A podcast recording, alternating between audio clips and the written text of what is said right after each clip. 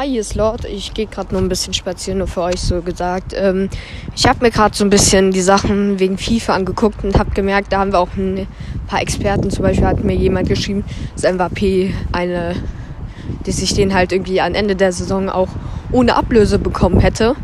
Deswegen, wenn ich schon solche Experten unter meinen Zuhörern habe, würde es mich sehr freuen, wenn ihr mir mal ein paar weitere Spieler vorschlagt, die ich holen kann, die noch jung sind, die sich noch weiterentwickeln können und ein hohes Potenzial haben. Leider habe ich Ansu Fati leider, wie ihr wisst, nicht so gut hingekriegt. Aber ja, ähm, danke fürs Feedback und ähm, schreibt mir da gerne mal was in die Kommentare.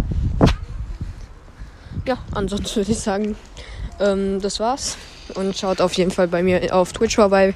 Kurz von 30 verloren. Ciao.